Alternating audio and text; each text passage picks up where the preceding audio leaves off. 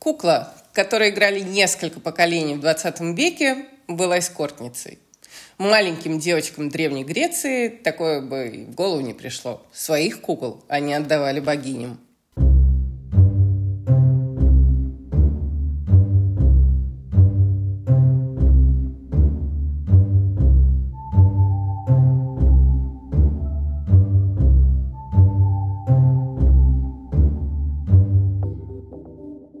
Добрый день, дорогие друзья. Это снова подкаст «Мышьяк и кружева». Я Катя Штерн. Я Света Подерина. А мы бы хотели, я бы хотела э, поточнее сказать название наших каналов, э, потому что я знаю, что после прошлого выпуска не все их нашли. Светин канал «Люди и одежда» Dressed People. Мой канал э, «Мышьяк и кружева», почему-то он не находится э, по-русски в поиске, и так он называется «Арсеник and Lace», прямо в одно слово. Э, мы несколько затянули со следующим выпуском, э, поскольку, как мы выяснили, январь месяц такой выпадающий из жизни и из памяти на самом деле тоже, э, но этот выпуск будет посвящен э, куклам, которых мы заметили на подиумах, и вообще концепт детства, про который Свет расскажет позже, э, заметен в фильмах, и, не только в фильмах. Ну и, собственно, куклы – предмет, который сопровождает нас, наверное, ну разве что в глубокой старости, и то большой вопрос. И Начать, наверное, стоит с того, как много кукол, либо отсылок к куклам, э, вообще к игрушкам появилось в вот буквально недавних, совсем-совсем свежих коллекциях. Ну, начнем с того, что коллекция э, Джона Гальяна, да, для Maison Margiela, э, коллекция от Кутюр э, была очень многим напомнила куклы начала прошлого века, да, фарфоровые куклы, и их изломанность, и их эм, такая совершенно особая пластика, которая была взята отчасти из фотографий Бросаи, отчасти из вот как раз кукольного мира.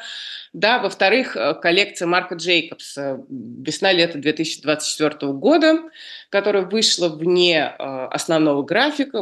Джейкобс, по-моему, так делает вот с начала пандемии, да, и там тоже в этой коллекции была зашита концепция кукол, кукол кукольного домика, э, модели выходили куда-то под стул, под гигантский стул, да, и сам дизайнер после вышел на показ, э, тоже туда же под этот стул, и главное, что одежда, она представляла собой такие, ну, как сказать, бумажные одеж, одежки, которые э, вот обычно девочки, играющие, да, надевают, вырезают и надевают на своих бумажных куколок. И она была особым образом сконструирована, да, вот чтобы создать какую-то неловкость, ощущение вот этой вот м- неестественности, бумажности, да, там были смещены плечевые швы, э, и как-то вот все выглядело не одеждой взрослого человека, а именно одеждой э, куклы. Света, Можешь что-нибудь Да, я хочу сказать, что надо было начать с самого главного, с того, что весь 23-й год у нас прошел под знаком куклы Барби. Может быть, Да, это не ну да. совсем каноническая кукла, но это тоже кукла, которая заставила нас поразмышлять, в том числе о каких-то более серьезных, не совсем кукольных вещах. И все это самым разным образом связывается, переплетается. И сейчас, мне кажется, куклы выходят уже а, на несколько другой такой уровень. А, тянут за собой все так же идею с куклой Барби, но мы также проследили с тобой много разных других а, линий, э, связанных с, тренд, кукольным трендом. Поэтому мы сегодня об этом обо всем подробно поговорим. Да-да-да. Про Барби, Барби мне как-то стандартно вылетает из головы, и потом я попробую объяснить, почему. А, кстати, сегодня видела Марго Робби с очередной церемонии, а, опять с отсылкой к нарядам. Опять, опять в Барби, в Барби стиле. Называется «Шли годы». Ну, и... Мне кажется, это здорово, и, наверное, многие девушки в ее возрасте, они не да, наигравшиеся в Барби были бы рады носить эти вещи в таком количестве и так часто. Знаю, вид у нее уже достаточно мученический. А, кстати, вот еще одна из коллекций, это э, коллекция, сейчас я буду стараться произнести название этого бренда, хотя на самом деле я за ним слежу. Э, целиком он называется God Can't Destroy Streetwear. Итальянский бренд. Это итали- итальянский бренд. Да, и э, что, что тут любопытно, что я заметила одно, а Света другое. То есть я разглядела в э, таких цветочных розетках, принтах э, мордашку Hello Kitty, а Света увидела страшную Куклучаки, куклучаки, да. потому что это тоже особая культура, особый подраздел культуры, пугающие куклы.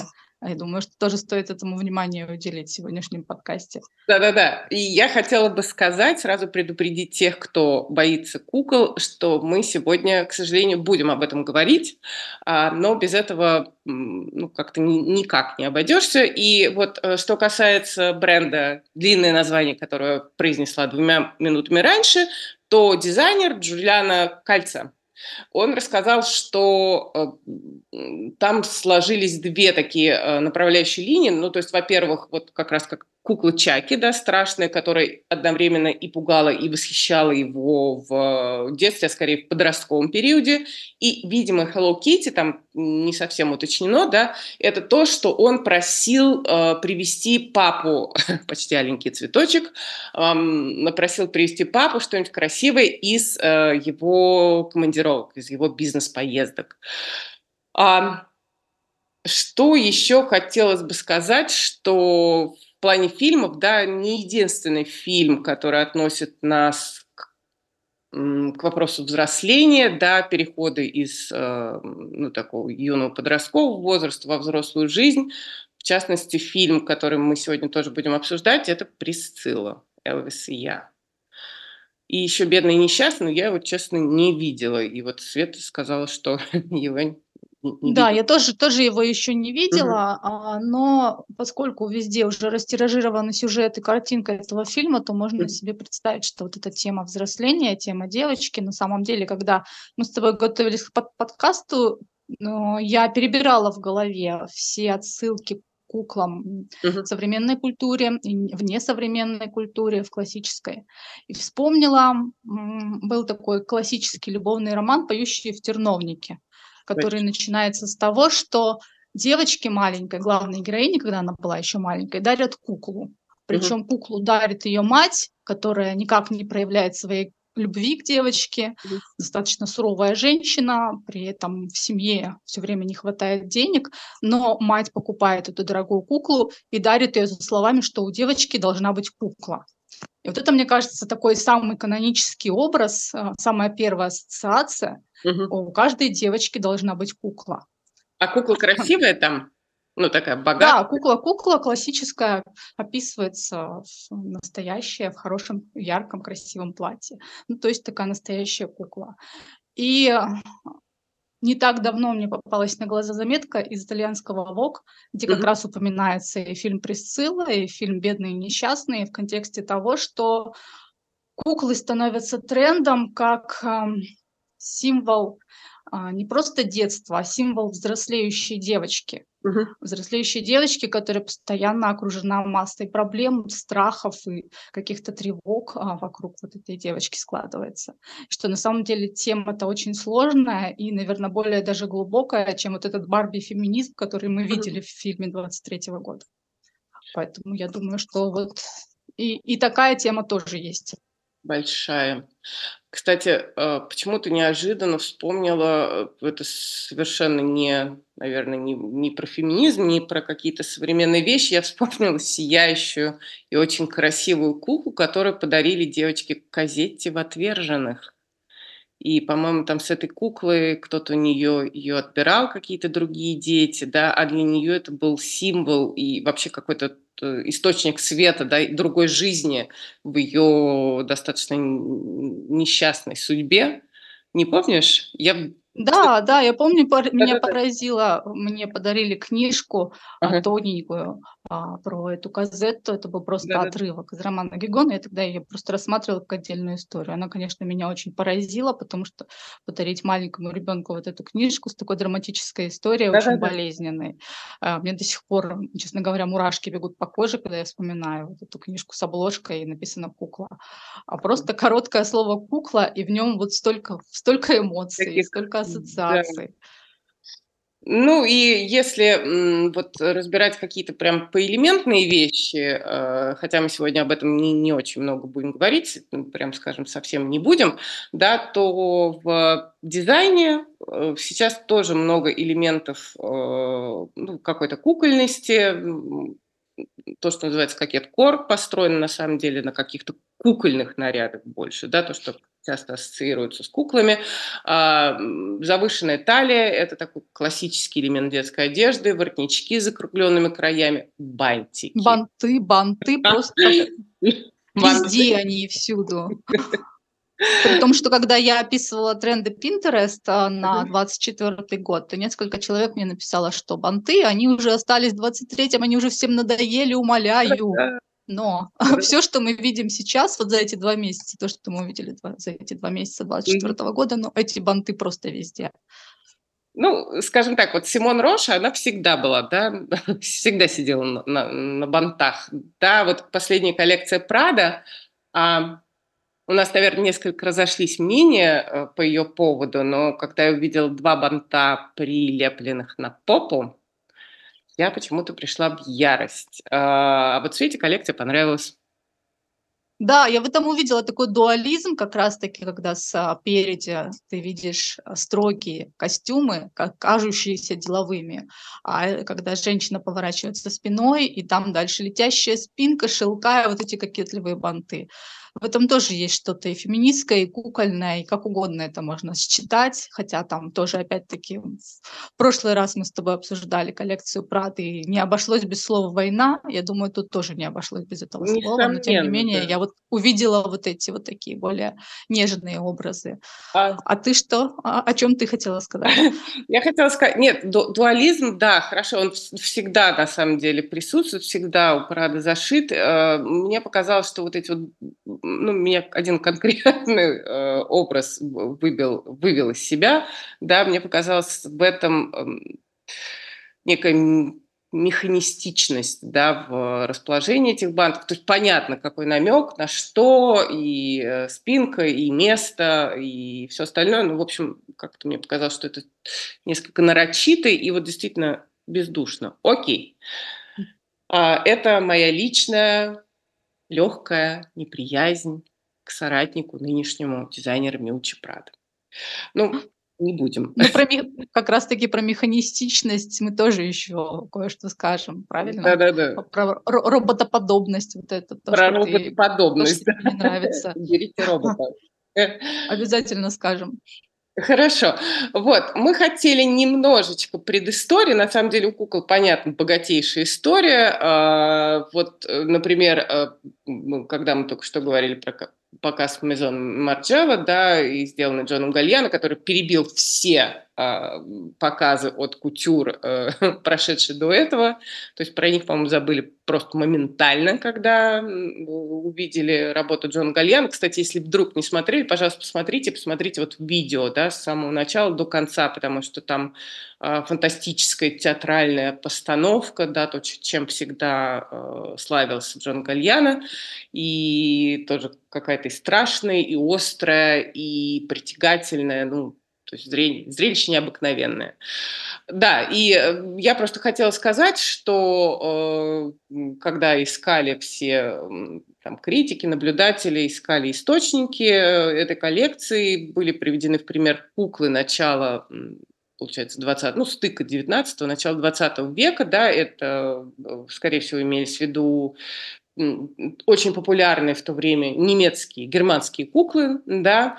Единственное, что вот макияж, который всех так восхитил, да, этот блестящий макияж, там 7 слоев, по-моему, вот этой вот с э, сияющей маски, да, такой пленочной, ну, а-ля пленочный, я не сильна э, в этих терминах, да, куклы как раз рубежа 19-20 веков делались и, из так называемого бисквитного фарфора. Вообще, с удивлением для себя узнала, что бисквит – это, оказывается, дважды запеченный.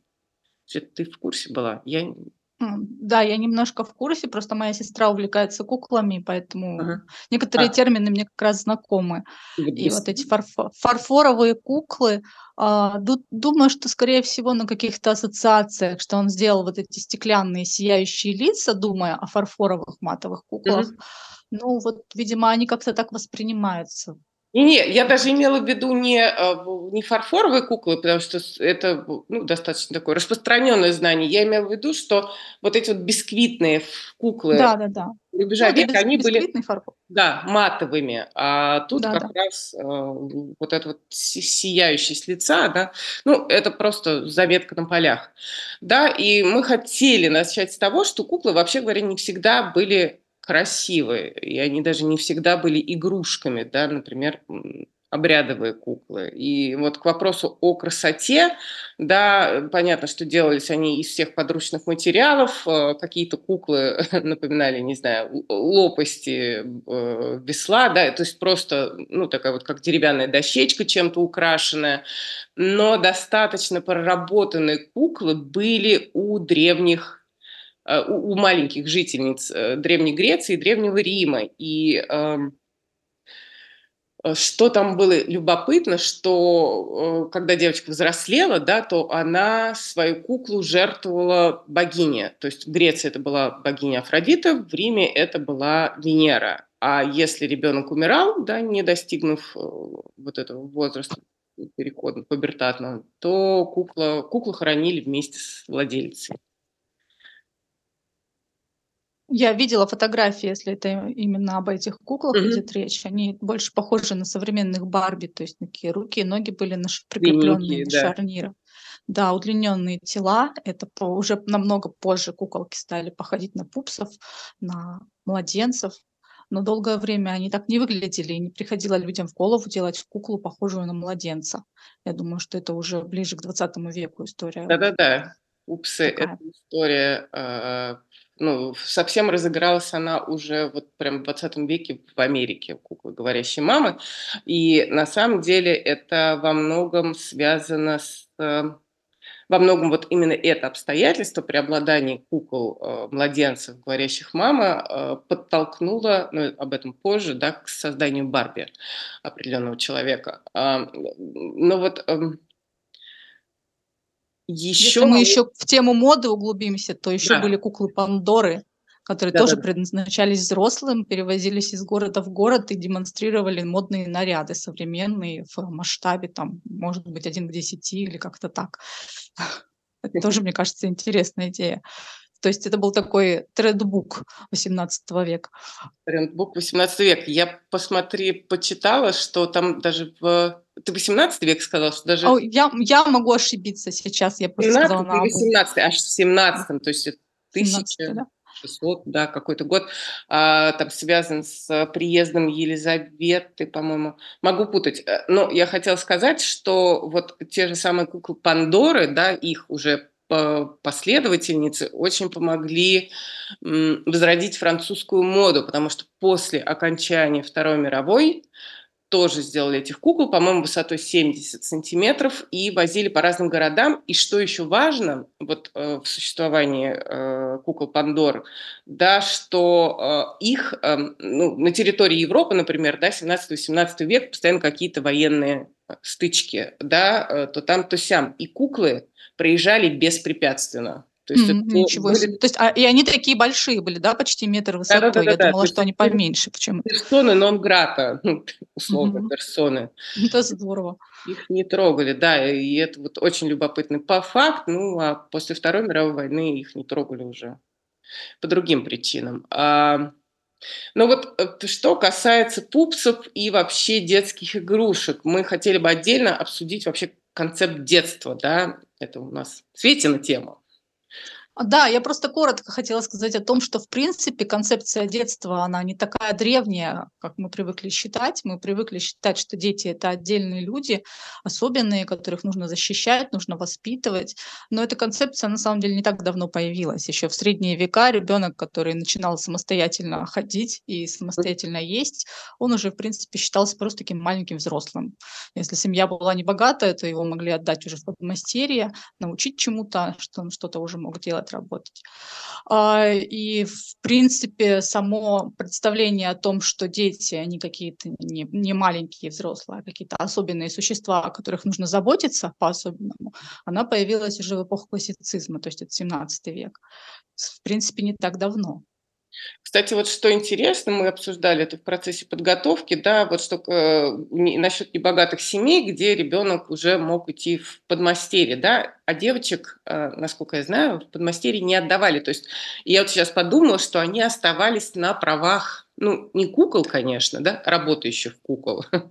То есть у них э, свобода передвижения была ограничена, да, домом, семьей, ну, каким-то кругом. И работа... Дев, девочки и в богатых домах долгое время оставались на правах кукол. Да, даже да. это, в принципе, еще 19 век и, наверное, начало 20-го. Начало 20 Но это да. отдельная, отдельная тоже история. Отдельная история, мы ее упомянем там чуть Обязательно. ближе к концу. А, да, и э, детской литературы на самом деле тоже не существовало. Ой, э, очень давно не существовало детской литературы, и это тоже хорошо, поскольку я потребитель книжных всяких блогов, э, тоже знаю, что детской литературы не существовало. А, напомни, как, как долго? 17 века она существует, с 18 17 Да. А, и. А детская одежда тоже, как не существовала. Вот, Тут э, сейчас еще маленькую ремарку сделаю, что э, да, ну хорошо, детская одежда. Детская одежда тоже не существовала, то есть детей одевали как маленьких э, взрослых, копии, маленькие копии взрослых. Потом возник сектор детской одежды, а вот сейчас э, я слушала лекцию, ну, к сожалению, это было несколько лет назад, когда и было это, по-моему, в Шанхае.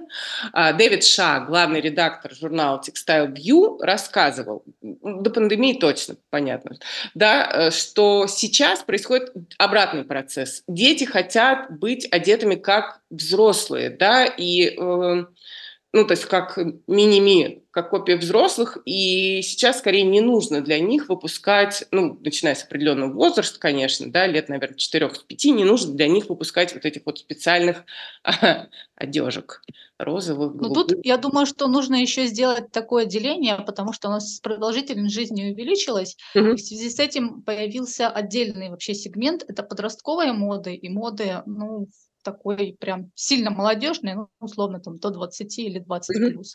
И я думаю, что вот дети, которые хотят быть похожими на взрослых, они хотят быть похожими вот на этих взрослых, на юных взрослых. Думаешь? Потому что когда я, я не только думаю, я даже делала опросы для своих статей на тему того, как дети, что они думают об одежде своих родителей. Большинство считает, что как раз-таки родители 30-40 плюс одеваются отстойно. А, хотеть, хотят э, носить они то, что носят молодые, то, что носят подростки.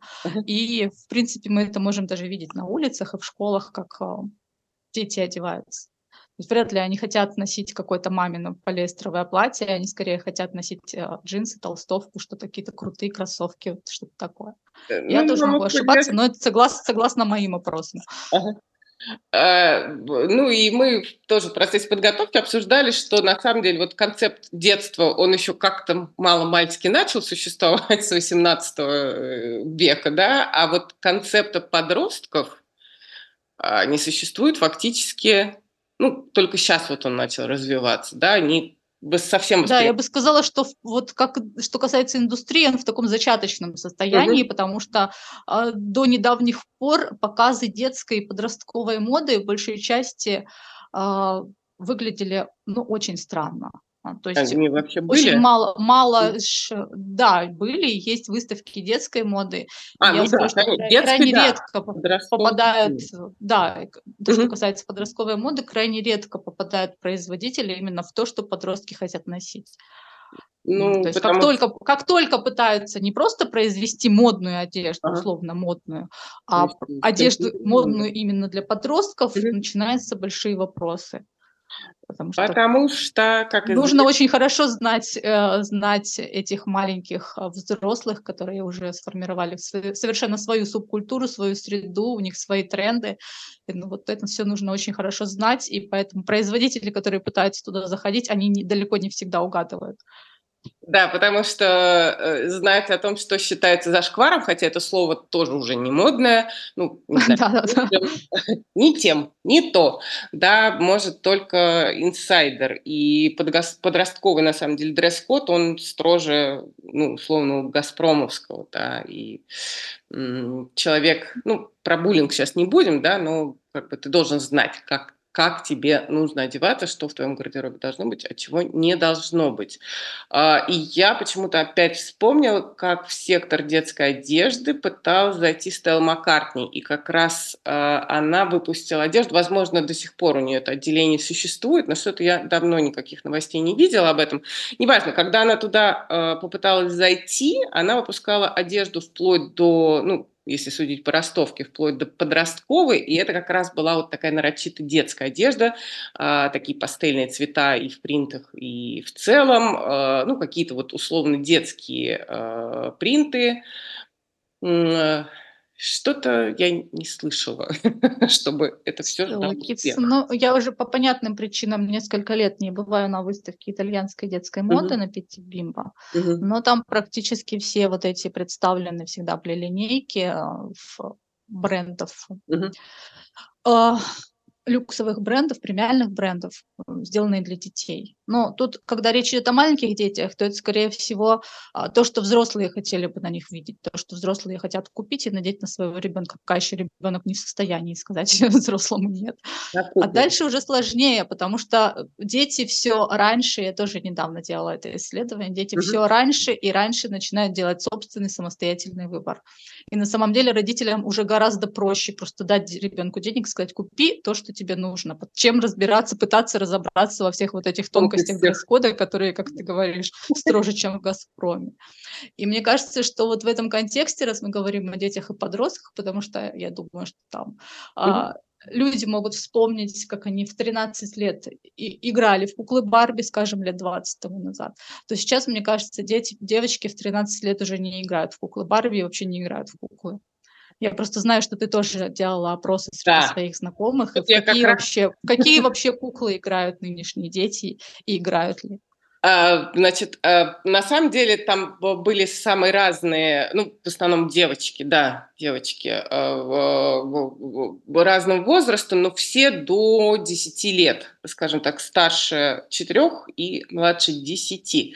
И что любопытно, были какие-то общие вещи, да, например, ам не то чтобы они действительно играли в куклы, не все из них играют в куклы, они играют в куклы и вообще в игрушки, если у них отобрать телефон. Ну, это, наверно, Мгм. вещь уже понятная. Да, а лидерство, как раз, э, лидирующее место заняли не куклы, а мягкие игрушки в виде зверей, да, Да ты щенки. что? Мне казалось, что в нашем детстве мягкие игрушки вообще были не очень Не интересны как очень, да, потому что, э, мне кажется, они были, может быть, слишком досту хотя сейчас тоже непонятно, то есть они тоже очень доступны.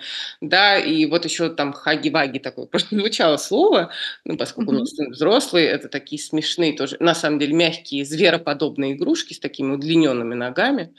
А, б что еще? Да, одна из любимейших, вот в одной семье одна из любимейших кукол- это как раз младенец, которого лечат постоянно. Постоянно с ним что-то случается, постоянно он весь в пластырях, у него температура, то Мгм. понос, то золотуха. То есть младенец перешел от, э, старшей девочки к младшей, но они по-прежнему его, э, лечат. И, кстати, вот тут опять стоит напомнить о том, что, э, кукол в виде детей и младенцев не существовало до 1850 года. Да, младенцы тоже, э, недавняя совсем история, да, и и, соответственно, де девочки, лечащие младенцев. А, что что еще? Барби в качестве любимой куклы не назвал никто. Да, и немножечко делая заход наперед, Барби любят условно мамы. Ну, в общем, девочки Это как постарше. раз таки, я не знаю, смотрела ли ты как раз фильм "Барби", а, и это одна из линий этого фильма, то, что э сама Барби пытается найти девочку, которая в нее играет. Она находит девочку-подростка, и та с презрением ей говорит: "Вообще-то я не играю в Барби с трех лет". И выясняется, что на самом деле вот в эту главную героиню Барби играла мама этой девочки. Мгм, мгм. То есть это то, то, что сейчас происходит. Я просто знаю, что среди моих знакомых, там чуть помладше, наверное, меня, а, молодых женщин, а, это действительно так. Многие покупали Барби для себя, потому что они не наигрались Барби в детстве, либо они вообще не играли Барби, потому что они жили очень далеко от каких-то крупных городов и видели Барби только по телевизору. Ну вот, э, не не не было названо, а детей было, достаточное количество.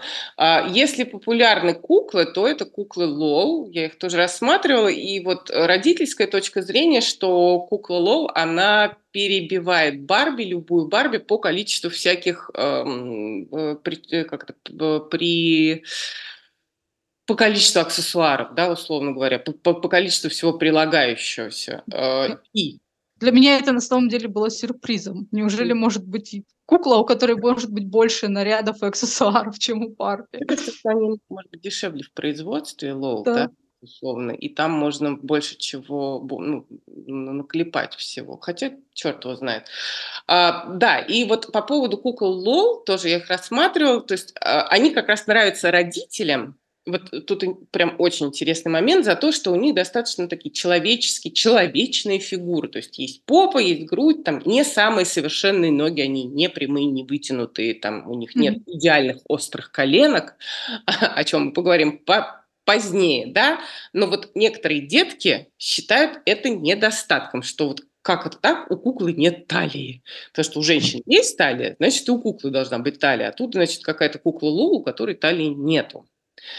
А, и вот по поводу талии вообще какой-то идеальной фигуры я бы хотела прям рассказать свою любимую историю. Возможно, там ее все знают, но я все равно расскажу о том, что кукла Барби, вот как раз которая с талией, с идеальными ногами, да, там, по-моему, промежуток есть, который вот до коленей, то, что считается признаком вообще совершенных ног. Не помнишь?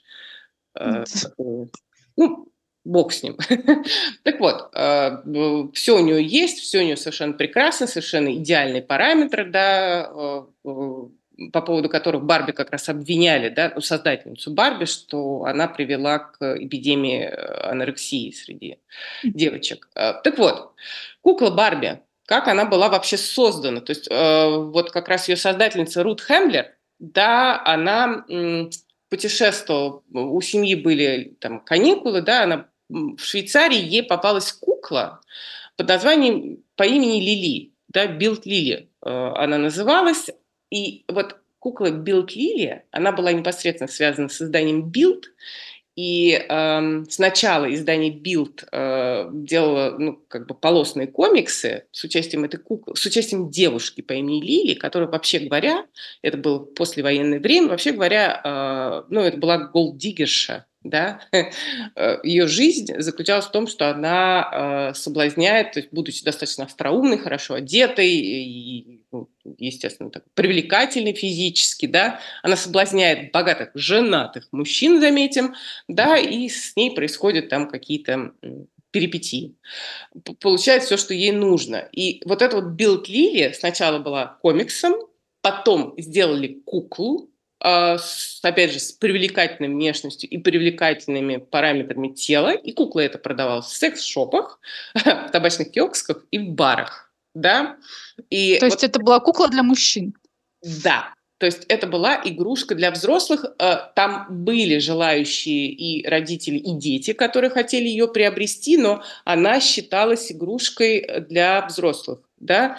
И вот, соответственно, Рут Хендлер, э, которая создательница Барби, увидела эту Билд Лили. Первая Барби, она очень сильно напоминала э, куклу Лили. И э, Единственное, что там немножечко поспокойнее формы сделали, губы, по-моему, уменьшили, но вот как бы идеальная, да, то, что называется идеальная женская фигура, там пес- песочные часы, то, что до сих пор, мне кажется, считается, в общем, Не будем об этом, что там считается, но до сих пор все-таки, если представлять... Каноны, каноны привлекательности. Да, да, да, да. Вот, то это до сих пор вот эта вот фигура, да, и Рут, создательница Барби, она Э, оставила, например, грудь, да, такую, э, ну, как ощутимую грудь. То есть она сказала, что как-то так э, девочки будут играть в... Ее задача была создать куклу, посредством которой девочки мечтали о своем будущем, да, то есть куклу, у которой есть работа, бойфренд, там, одежда, не знаю, телефон все это позже. И как они будут мечтать о своем будущем, если кукла будет плоскогрудая. Хотя муж Рут Хендлер сказал ей, какая мать купит ребенку такую куклу. И тем не менее, да, купили. И еще как купили. Вот. Ну и, кстати, если касаться каких-то бизнес-дел, потом э, корпорация, вот, создающая Барби, э, выкупила права на Билд Лили, да, и постепенно производство закрыли. То есть куклы не существует той.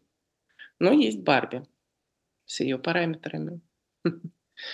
И мне кажется, я вот хотела бы сказать, что вот что касается кукольных параметров, то есть это известно и посчитано, доказано, что, ну, как сказать, э, может быть, не доказано, да, что вот эти вот не, э, не вполне достижимые параметры куклы Барби, они действительно повлияли на а, а, пищевое поведение, да, владелец вот идеализированной. И у меня есть версия, хотя она такая не, не очень деликатная, что вот куклы Братс, которые, повлия... которые существовали там в начале 2000-х, насколько я помню, да, это источник э, одинаковости э, нынешних лиц, э, ну вот девушек, да, то, что часто говорят, что вот девушки очень похожи друг на друга, да, с помощью каких-то мелких или не мелких вмешательств, да, вот эти огромные глаза, там рот бутончиком, это как раз внешность э, куклы Братс.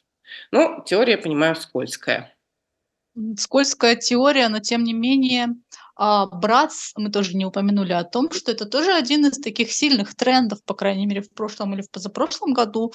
А, в ТикТоке был активно Мгм, мгм. активно был этот хэштег "братс", эм, и девочки делали девочки, девушки делали макияж себе под этих кукол. И эта тенденция была достаточно распространенная. Я не знаю, есть ли она сейчас или сошла на нет, но тем не менее тоже такой вполне себе жирный тренд. И, э, кукла Братс, она, конечно, менее популярная, чем Барби, но я тоже периодически вижу разные коллаборации модных компаний или знаменитостей, э, которые сотрудничают а, с проектом Братс, выпускают mm-hmm. куклы коллекционные. Ну, то есть, в принципе, этот, эта тема, она тоже такая очень модная. Модная. Эта кукла, она тоже модная. Ну вот, эм, по поводу Барби и Братс, которые охватывают и э, взрослую аудиторию, вот у Светы есть личная история по поводу коллекционных кукол, по поводу того, что ты не купила. Расскажи, пожалуйста. Да, я ну, если говорить о личном, то у меня не было Барби просто по той причине, что у нас в нашем городе их не было вообще. Мгм. Когда появились все эти прекрасные Барби по телевизору, в рекламах детских передач, а, мне казалось, что это вообще какой-то запредельный мир, который для меня никогда не будет достижимым. Потом потихоньку начали появляться китайские Барби, но мне уже сказали, что я уже взрослая, и мне ее не купят. А мне было там, может, лет 12-13.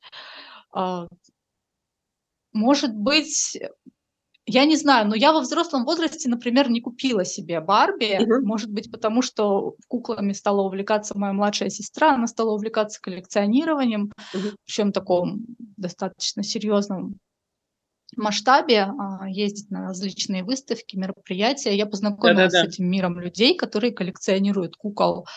И они я поняла, что, Мгм. что эти куклы, они, в принципе, то есть любые куклы, любая кукла, начиная там от Барби, Братца или каких-то совершенно нишевые вещи, то есть там есть, например, отдельные фанаты кукол э, Блайс с огромными глазами, японские куклы. А, то есть это такая мощная субкультура, внутри которой еще много-много мелких подсубкультур, и она прям для сильно взрослых людей. Ну, то есть, э, там есть, конечно, и девочки двадцатилетние, но в большей части это прям сильно взрослые люди до до пенсионного возраста и пенсионного возраста тоже. Э, люди, которые не просто покупают этих кукол, коллекционируют, но они покупают для них одежду, покупают для них дома. И очень много среди этих людей достаточно обеспеченных, которые готовы тратить на это большие деньги. Они это играют это то есть это не просто субкультура. Я Да-да-да. думаю, что то есть я не видела, чтобы люди в это прям играли. То есть сейчас с появлением соцсетей, конечно, можно играть, а, э, делать фото, видео, даже какие-то там мультфильмы Ага. монтировать, но в большей части это просто, а, знаешь, обновить дом, купить новую мебель, купить поставить это всё и любоваться, сделать фотографии, и потом дальше по новой обновлять. То есть это какой-то вот такой, а, такое увлечение, но мне кажется, что, ничуть не хуже, чем все остальные увлечения. Кто-то об обновляет библиотеку, кто-то цветы выращивает, а кто-то вот ставит кто-то на кукол этих прекрасных кукол, да. Почему бы и Ну нет? Но с с другой стороны, это тоже способ общения с единомышленниками. И на таких мероприятиях мне всегда очень сильно нравилось, э, и нравится, что ты встречаешь кучу просто светящихся добрых людей, с которыми можно поговорить о Мгм. самых разных вещах. И совершенно чудесных людей, с которыми можно общаться, знакомиться. Отдельный мир. И вообще всё, что касается кукол, э, есть такая не то что оборотная сторона, ну, другая сторона, да. Вот, тоже Света мне рассказала про существование борделя, а, с куклами, э, про искусственный интеллект. Ам Ну, то есть это другие игры, да, назовем это так. И связано это с тем, что куклы, они не, ну, скажем так, современные куклы, а, не стоит всё на месте, да, и возникают куклы, вот к вопросу о младенцах и не младенцах, да, возникают куклы, э, всё более и более напоминающие, а, человеческий организм, да. Хотя о фобиях, э, связанных с этим, щас щас расскажем, да. Но, например, вспомните, пожалуйста, показ Скиапарелли от Кутюр, где модель несла куклу, куклу-робота, собранную из, э, как это называется, из компьютерных плат, да. Я помню, что они их Мгм. собирали там по всем, не знаю, помойкам и, ну, каким-то другим источникам. Это было достаточно сложно, да. Вот из старых, ам, из старых всяких, э, деталей, да, компьютерных. Тебя эта кукла, кстати, напугала, нет? Нет, меня эта кукла не напугала. Это для меня была, наоборот, такая мощная эмоциональная подзарядка. Я Мгм. не знаю почему. Я, в принципе, равнодушна к младенцам. Но тут очень важен был контекст, потому что многие отметили, с какой нежностью манекенщица несла эту куклу в руках. Она, несла как живого младенца, при том, что она млад живого младенца эта кукла напоминала очень отдаленно. То есть вот только сам силуэт, Мгм. а, сами движения, а а исключительно вся форма собрана вот из железок, да. И это было просто потрясающе. То есть это была новая совершенно эмоция. Она была, конечно, для кого-то пугающей, мне кажется, потому что это как раз тот, ну, не знаю, не эффект "Зловещей долины", но что-то близко к тому, что женщина, которая несёт, а, что-то напоминающее младенца, она несёт это с такой нежностью, как будто это действительно живой младенец. То есть я думаю, вот этот контекст очень многих поразил. Не Мне столько кажется, она сама кукла вообще недавняя мама, но хорошо, она могла нести там и не в связи с этим обстоятельством, да, с нежностью этого младенца. А, вот про эффект "Зловещей долины" мне, если честно, рассказала Света. У меня нету вот того, что называется педиафобии, боязни кукол, но почему-то, например, я никогда в жизни не смотрела никаких вот, э, страшных мультиков или фильмов, связанных с куклами, ну, там, условно, с клоунами, да, с какими-то, а, существами, там, вроде как из игрушечного мира, да, развлекательного, но на самом деле пугающих и, э, ужасающих. Вот, а Света Ну, это кла это же классика. Пугающие куклы- это, мне кажется, такая классика кинематографа, которая столь же стара, как сам кинематограф. Потому что даже не нужно смотреть, а, фильм я фильмы ужасов тоже смотрю край крайне редко и, Да. наверно, очень давно их не смотрела, там, с детства. Но любая фантастика, любые какие-то истории для подростков пугающие, которые там рассказывают остается возле костра с дрожащим голосом. А, а там везде присутствуют либо куклы, которые оживают и что-то там нехорошее делают с людьми или с детьми, а, либо кукольные дома, которые могут поглотить человека или ребенка, опять же, из которых нельзя выбраться. Этот сюжет есть, например, в сериале «Доктор Кто». Это из того, что я сейчас просто навскидку вспоминаю. Этот сюжет, то есть не только в фильмах ужасов, но и в каких-то других фильмах тоже это есть. Вот Ну, эти, э, и и то есть это действительно, видимо, строится на психологии человека, что, э, действительно, что есть очень много людей, которых кукл куклы пугают. Мгм. Просто меня это как-то не пугает, поэтому я это смотрю скорее с любопытством. И для меня как раз таки было большим сюрпризом то, что это действительно кого-то может пугать. Не пятилетнего возраста, а взрослого человека. Ну, я вот по как это, порылась в памяти. Ну, я вспоминаю только фильм "Метрополис" 1927 года. Они там создали подобие человека, да, не совсем куклу, но оно в итоге там превращалось практически в человека. И, Ну, сейчас а это совершенно уже другой Я так понимаю, что это вырастает уже совершенно в другой страх, что нас победят роботы, нас победит Мгм. искусственный интеллект. То, когда ты упомянула бордели, то есть в чём разница? Потому что бордели с куклами- они это уже не не новость, это уже давно существует, а вот именно Да-да-да. бордели с куклами, а, в которых внедрен искусственный интеллект, вот это уже новость. И мы понимаем, что вот роботы приходят на смену людям, и многих это может пугать, Здорово. так же, как многих может пугать искусственный интеллект, который приходит на смену, ам, на смену специалистам. Да, таковому. сейчас Да. сейчас нужно сделать ссылочку. Слушайте наш предыдущий подкаст, где мы об этом говорили тоже. Да-да-да. И вот, э, мы как раз обсуждали, что формируется новый тренд- это кукла-компаньон, которая имитирует, в общем, всё, что ты, получается, захочешь, да, всё, что захочет человечество. Возможно, что до этих кукол нам еще придется пожить какое-то время, но как я связала, а, в принципе, кукол и роботов именно как тренд, как модный тренд. Это когда после а, в 23 году вышел фильм "Барби", а вот в 25, если я не ошибаюсь, должна выйти экранизация книги Мгм. "Клара и солнце", которая, кстати, мне очень понравилась книга. Кт кто не читал, Да-да-да. пс Мгм. пожалуйста, прочтите. И там повествование ведется от лица девочки-андроида, от лица девочки-робота, которая выступает компаньоном для детей-подростков. И это очень тро очень трогательная история и очень глубокая в то же время. И я думаю, что если этот фильм я так понимаю, что экранизация уже вовсю идет, потому что объявлены, А кто а будет, кстати, делать? Какая страна? Это Штаты или, э, или кто-то кто будет делать, я, э, конкретно Не не помню. Кто-то из известных режиссеров, вот Ага. просто фамилия у меня из головы вылетела, но главную роль там играет Дженна Ортега, которая, Мгм. а, играла Уэнсдей. И одну из главных женских ролей играет одна из моих любимейших актрис Эми Адамс. Ага. Поэтому я обязательно буду это смотреть. Поняла. Интересно. Ну вот, к вопросу о фильмах, да, мы уже упоминали "Присциллу", и, у нас возникла еще одна тема кукольная, да. То есть вот смотрите, я уже упомянула, что Рут Хендлер, которая создательница "Барби", она, а, создала куклу с тем посылом, чтобы девочки мечтали о собственном будущем, да. И там на самом деле предполагалось, э, ну, там и дом, и карьера, и, э, там дети, да, как, ну, вот все, дети, кухня, э, и работа. А, так вот, э, значит, и в вот вышел фильм "Присцилла", да, который как раз описывает переход, э, девочки, ну, такой, условно говоря, куколки, да, которая еще не совсем знает, что она и кто она, да, и ее, ну, можно сказать, берет в свои руки там условный кукловод Элвис Пресли, который, э, регулирует ее жизнь, да, и весьма ну, там это очень деликатно показано, да, но вот выбирая ей наряды, а, ограничивая ее деятельность, то есть каким-то образом регулируя ее ежедневность, да, ее ежедн ее ежедневную действительность.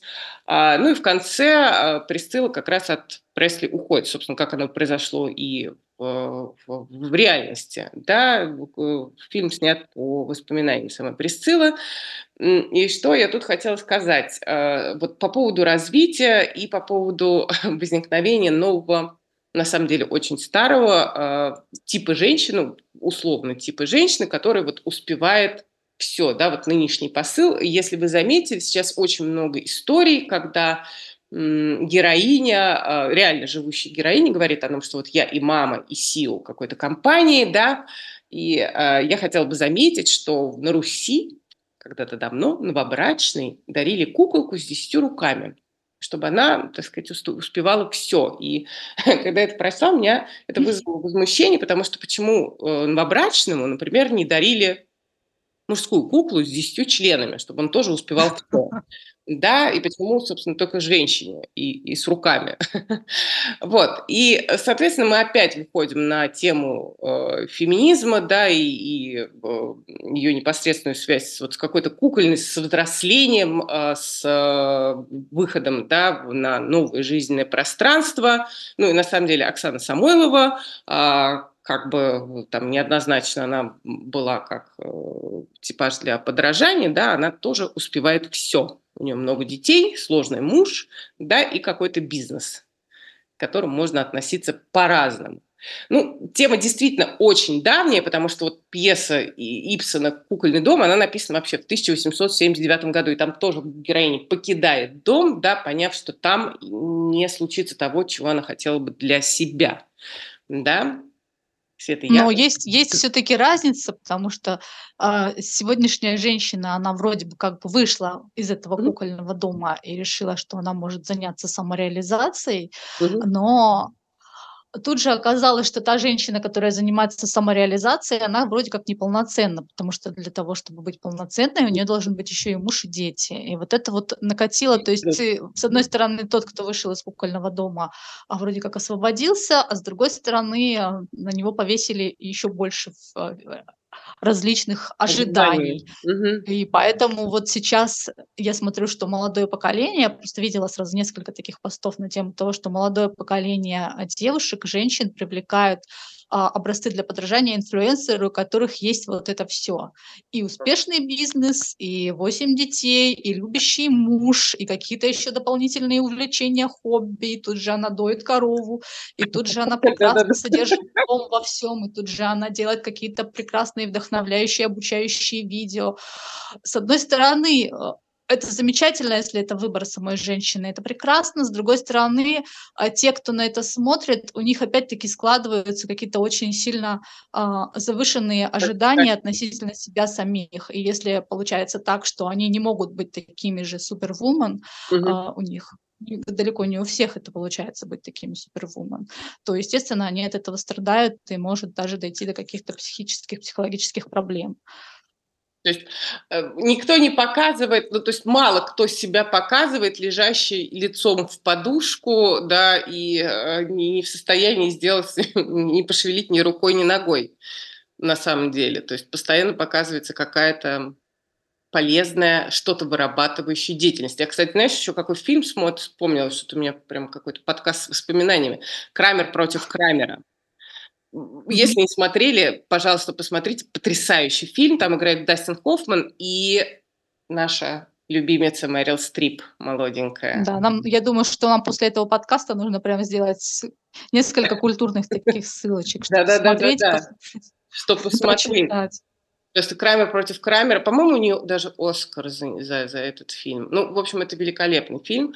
А, «Выбор Софии» — это тоже хороший фильм, но немножечко из другой тематики. Ну, в общем, неважно. Да, так вот, а, выхода на вот эту взрослую орбиту, где ты можешь все, да, а если ты не можешь... Ну, единственное, что сейчас нету картинки, что такое, если ты не можешь. Ну, то есть э, нету, я имею в виду, какого-то унижения. Мне кажется, раньше этого было побольше. А, да? Возможно. Но опять-таки, возвращаясь к той же Барби, которая угу. как-то формировала взгляды девочек, вот как раз-таки она и представляла собой эту супер-женщину, у которой есть и карьера, и дети, и бойфренд, и что только, и дом, содержащийся в образцовом порядке. И нет няни, заметь, у Барби нет няни. Да, у Барби нет няни. А вот у вот них, ты... слава богу, есть няня. И я ну, нахожу это очень успокаивающим. Кстати, существование няни– это вообще какой-то камень преткновения между, скажем так, представителями старшего поколения и поколения, ну вот, условно моего, ну, я имею в виду совсем старшего и поколения там, среднего. Сейчас няня это считается, ну, как бы не обсуждается. Мгм. А вот раньше-то женщина еще и, и, и собирается нанять няню, чтобы воспитывать детей, чтобы заниматься своей исходной деятельностью. Что, серьезно? В общем, да, любопытно. Ну, если подводить какие-то итоги, да, то тема кукол, когда мы начали ее разбирать, она оказалась куда более многогранной, чем, чем показалось сначала, да, и это вот любимая на самом деле, ну, не любимая, а Светина тема эскапизма, цвета.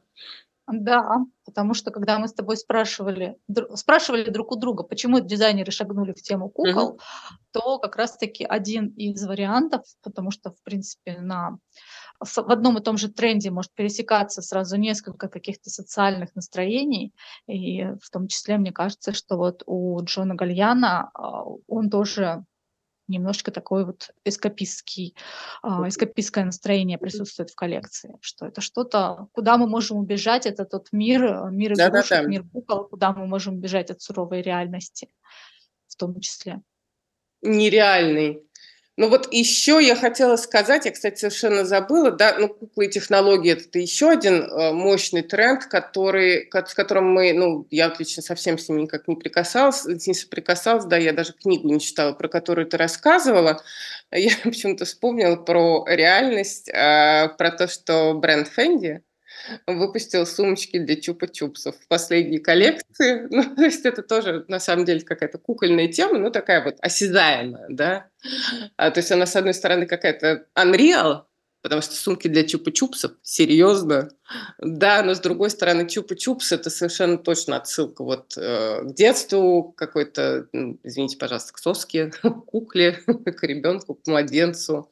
Ну, это хотя бы то, что можно как-то пощупать, а понять, а вот э, какие-то куклы, которых можно бояться, которых можно опасаться, ну, возможно, это наше такое обозримое, но пока не наступившее будущее. Ну, на самом деле, а, дизайнеры, которые работают с темой пугающих кукол, это может быть даже, знаешь, рефлексия, когда ребенка просят нарисовать то, что он боится, чтобы Боится. избавиться от этого страха.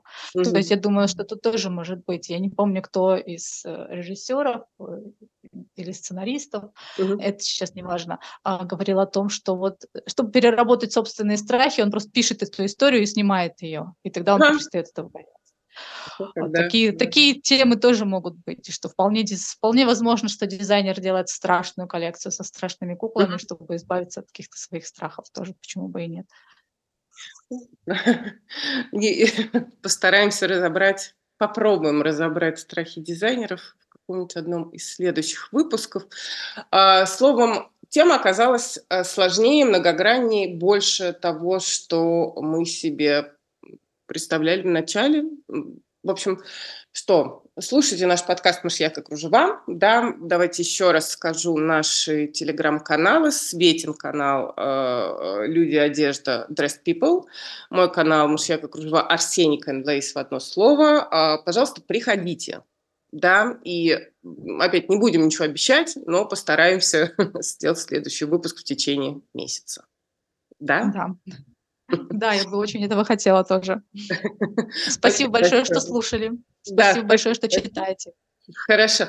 Да, приходите. а, Я очень люблю общаться. Света тоже очень любит общаться и, разговаривать со слушателями, подписчиками в э, телеге. Да, ждем. Все, до Да. свидания. Пока.